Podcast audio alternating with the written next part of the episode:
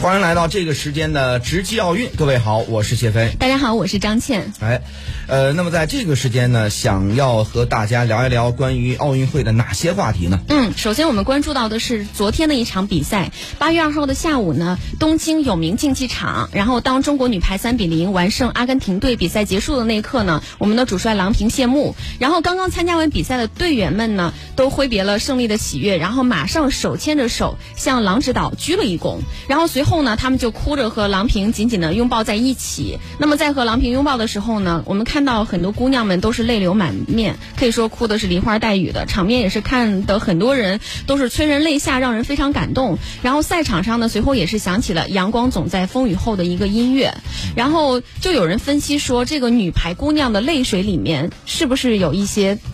有哪几层含义？就是这次呢，一个是就是成绩整整体的这成绩不是太好，可能有点遗憾，是吧？对，所以确实女排姑娘们是面临着很大的这么一个压力。嗯，那么呢，另外呢，呃，对于这个整个的女排来说呀，这个郎平在这场之前打着阿根廷赛后，然后呢，她有一些这个表态，就是大概意思就是说，好像有点告别的意味，嗯让媒体解读。确实，所以等等，这些呢都是让人就是有点担心，就是说这个会不会是郎指导带队的最后一场比赛？因为这次小组也没有出现，所以打这个、呃意大利啊，算是这个啊打就是整整这一次这次的整体比赛就算结束了。嗯那么所以呢，就是说在这一次的这个比赛结束之后呢，呃，没有出现，也而且呢，这个好像场面上打的也不是太好。然后呢，这个后边虽然两场赢了，但是呢，这个成绩出的有点晚，所以呢，让很多这个有一部分非议之声对这个女排，包括说什么、说这个是不是你的战术安排的问题啊，人员安排的问题等等等等这些，包括也对队员啊进行了一些指责。嗯，但是呢，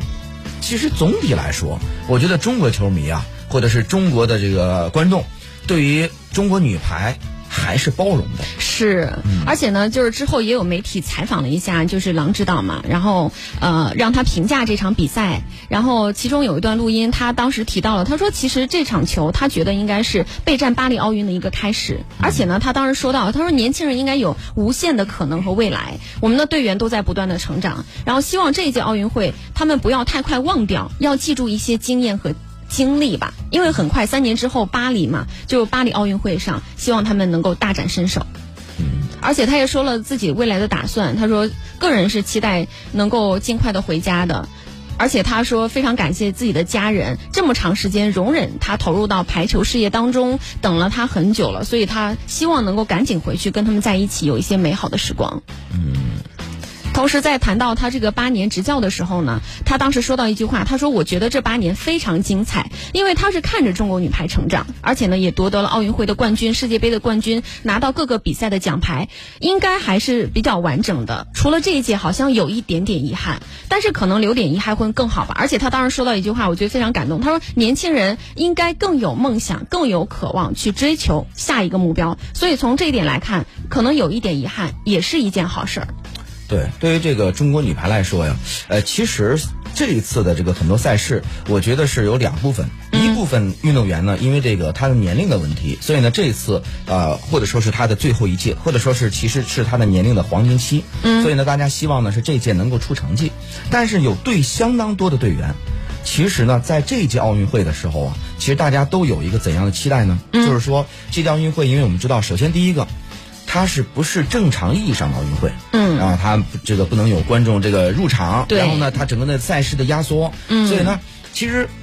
在开赛前，我记得在节目当中，啊、我跟很多朋友在聊到这届奥运会的，我说，我说会不会这一届呢？其实大家对它的成绩的期待，就是不是说女排啊，说整个的这全世界对于本届奥运会成绩的期待呢有所下调，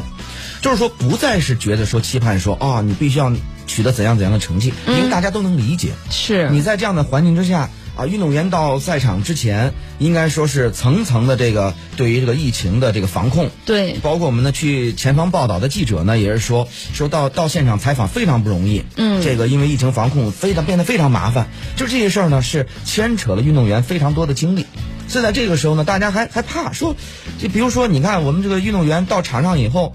呃，都戴着口罩，然后呢是上场开始热身才把口罩去掉，嗯。否则就是到场场内的时候还戴着口罩，因为他生怕说跟对方你再有点接触，再有点感染。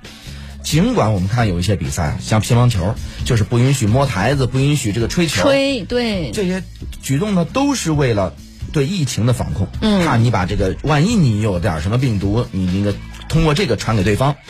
但是尽管这样，我们说比赛当中，你说双方，包括网球，呃，不是不是这个排球啊，隔着、隔着一道网，你说双方能没有一点的，就是必定在一个空间之下。对，我们现在这个德尔塔这个病毒就说了，你在一个大楼里边，说实话，那都叫做密切接触了就。嗯，所以说你能没有接触吗？所以说不可能。所以你说队员心里边有没有所忌惮？当然，在比赛当中，他可能忘记一切心无旁骛嘛。啊。当然，在比赛前、比赛后呢，他一定会有。所以这些东西都会让运动员分析。嗯所以这些共同的，包括我们看到很多名将，我看到这个今天还有媒体盘点说，包括这个德约科维奇在内的这个世界众多名将，本次的奥运成绩都不太理想。嗯，你说其中，当然咱不说必然的啊，但是有没有这间接的一些关系呢？我认为多多少少都会有，因为咱们说这个运动员比赛的时候啊，就是要像你刚才说那个词儿，心无旁骛，集中注意力。但是当有一件事儿，而且这个事儿呢，还是现在全世界大家比较关注的一个焦点嗯的事件分心的话，你说有时候成绩也不太理想，我认为啊，可以理解。对，可以理解。那么在这个时候呢，其实啊，对于运动队来说，他们更想的是什么呢？更想的是，啊、这一届比赛啊，咱呢打成什么样就算什么样，能完完整整、安安全全、平平安安的回国，就算是这个不错。嗯所以在这个时候呢，哎，这个咱们让年轻球员上多点锻炼的机会，毕竟利用大赛锻炼非常难得。咱不说奥运会，奥运会之前的欧洲杯我也说过，说面对大赛大家都想拿成绩，但是有相当多的队其实。比赛本身，当然你随着这个比赛的往后延续，哎，成绩越打越好，当然大家心气儿就高了。但在开赛前，相当多的运动队啊，他的什么意思呢？就是说，哎呀，咱这次呀带点年轻人过来，就是今年奥运欧洲杯就算热身了。嗯，因为欧洲杯呢，马上明年就世界杯。是，往年正常的是欧洲杯后边两年世界杯，嗯但是由由于这个呃疫情往后挪了一年，所以呢就是说这个包括再加上赛场上很多场次也没有观众，所以大家想的说，哎呦，今年呀，干脆明年还有世界杯呢，所以今年就当做是一个大利用大赛练手了，明年我们再取得好成绩。你说球队多多少少都会有这些这个思想。可能有的时候未必言说，赛前你说、大家没事儿，这次输赢都无所谓啊，你们上场回国就行了。我相信也不会，嗯，但是呢，你说思想里边多多少少有没有这样的想法？多肯定多少多少有一点点都。会有一点。嗯，所以呢，在这种情况之下，我认为啊，成绩如果是不是太理想，大家应该坦然接受，是因为毕竟啊，这个距离下一届这个巴黎奥运会还有三年。啊，时间比过去缩短了。嗯，当然，这个话呢，对于老球员来说不太公平。老球员来说，就是说这届可能就是我的最后一届了。嗯所以你看，老老球员或者是这个老的运动员，在这一次的比赛里边，其实有了取得不错成绩。对，拼尽全力。咱们包括昨天咱们说的这个呃田径是吧？嗯男子百米，咱们咱们新的男子百米亚洲飞人，嗯，三十多岁的年龄了，三十多岁年龄跑进了九秒八几，就是在这个呃复赛里边，嗯跑出来这个成绩，所以说应该是相当不错。对这个可能九秒八三的苏炳添。哎，多多少少就跟个人的说这个，这是我的最后一届了啊，我要取得一个，那我要拼尽全力，这多多少少是有关系的。那么说回到这个中国女排呢，中国女排确实啊，她经历了一些这个波折，比如说最早的时候，我们知道。中国女排，咱们现在一提起来就是这个郎平，嗯啊，无论是当年的这个女排五连冠的时候，郎平作为主力，嗯是吧？然后呢，威震天下。到后来呢，作为主教练，带着这个中国队拿得冠军，对重新登上这个奥运的这个金这个金牌这个领奖台，他应该是功臣一个。嗯但是说起中国女排，郎平如果是功臣的话，她只能算第二功臣。第一功臣。袁伟民哦，后来他做过这个国家体育总局的局长。嗯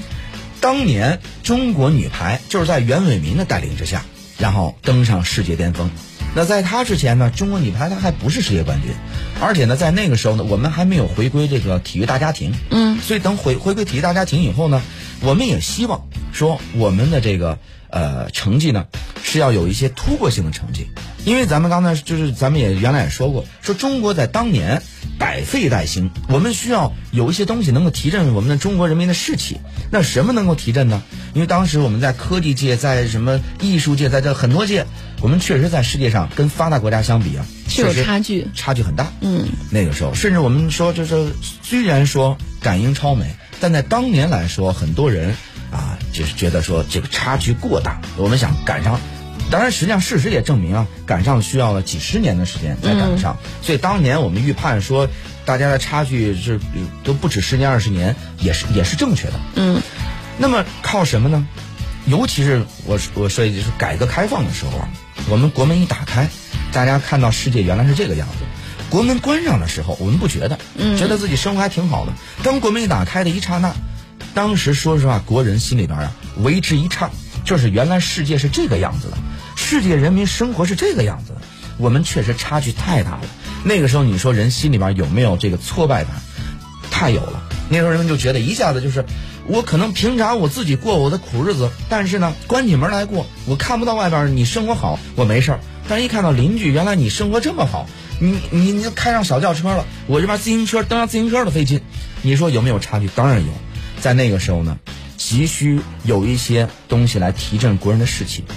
中国女排，包括后来的乒乓球，嗯，应运而生。所以呢，一个是女排精神，一个是国球，提振了中国人的士气。那个时候应该说是这个恰逢其时。所以后来为什么提出来一句口号，叫做这个“学习女排，振兴中华”？您那儿已经把女排精神已经提到，第一是有一个女排精神这个这个词儿，嗯然后第二个呢是学习女排，振兴中华，提出这么一个口号来。当提出这个口号来以后，应该说是中国女排和女排精神以及和振兴中华是紧密结合在一起。是，它不只是体育比赛本身，它跟政治、跟这个人们的生活，包括跟所谓的这个我们的这个民族精神、民族气节都结合在一起了。所以那个时候是那么一个路子。嗯，但是后来呢，随着因为我们说体育赛事啊，它都有客观规律，它跟这个比体育比赛本身是紧密相关的。随着这个呃时代的发展，我们的那一代郎郎平